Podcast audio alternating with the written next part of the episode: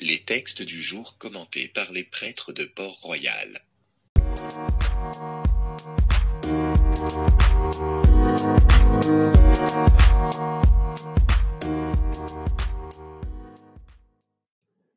Évangile de Jésus-Christ selon Saint Luc. Lorsque Jésus, dans la puissance de l'Esprit, revint en Galilée, sa nommée se répandit dans toute la région. Il vint à Nazareth, où il avait été élevé.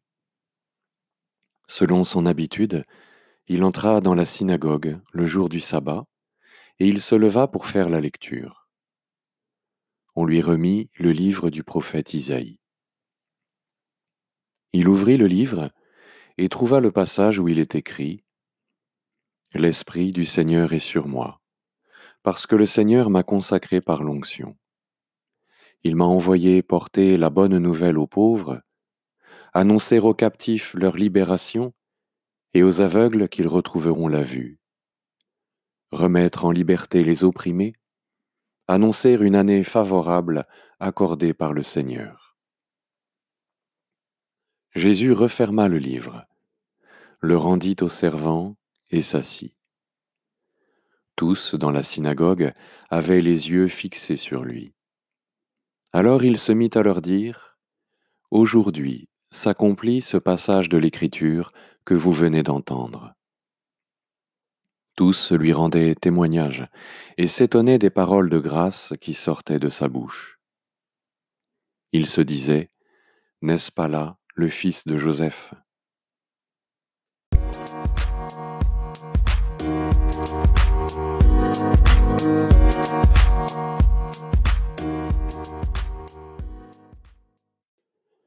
Chers catéchumènes, chers confirmants, en ce jour où Dieu vous fait le don de la puissance de son Esprit Saint, vous avez choisi de nous faire entendre l'Évangile où Jésus s'exclame L'Esprit du Seigneur est sur moi, parce qu'il m'a consacré par l'onction.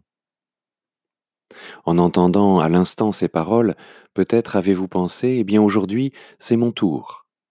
De même que Jésus a été plongé dans les eaux du baptême, de même qu'il a été marqué par l'onction, moi aussi, je vais recevoir ce que Jésus a reçu.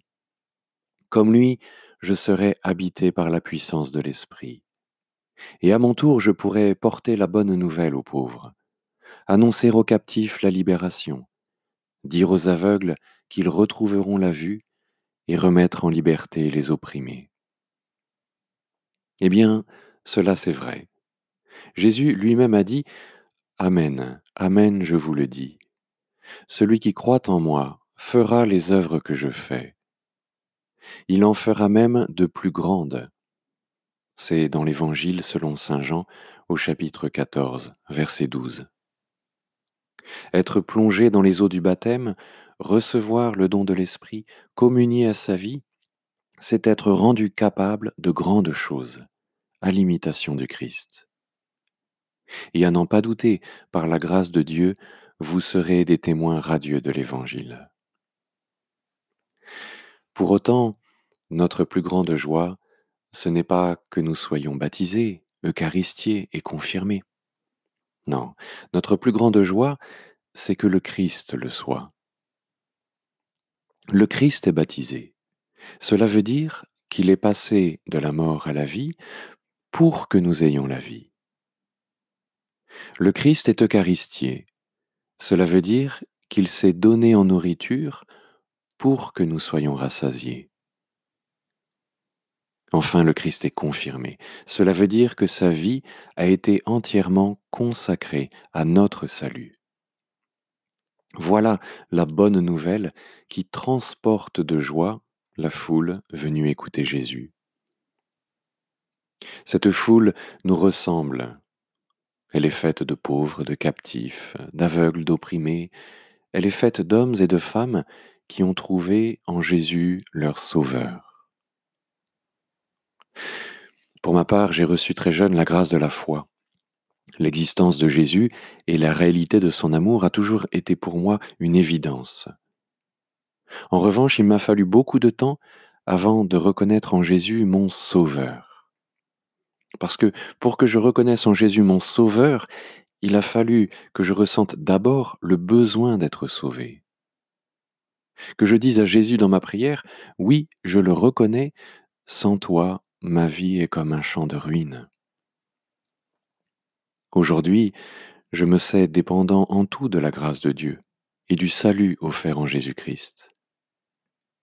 Et je m'émerveille de retrouver cette disposition de cœur et d'âme chez de nombreux catéchumènes et confirmants adultes. Vous venez au Christ parce que vous croyez qu'il est le seul à pouvoir vous donner la vie, le pain, le salut. Vous rejoignez une communauté croyante parce que vous vous sentez bien au milieu d'hommes et de femmes qui, comme vous, disent avoir besoin du Seigneur, non pas de façon accessoire, mais nécessaire. Vois, dit Jésus, je mets aujourd'hui devant toi ou bien la vie et le bonheur, ou bien la mort et le malheur. Je mets devant toi la vie ou la mort, la bénédiction ou la malédiction. Choisis donc la vie. Deutéronome chapitre 30. Eh bien, vous avez choisi. Vous avez choisi la vie. Par le baptême, vous allez renaître.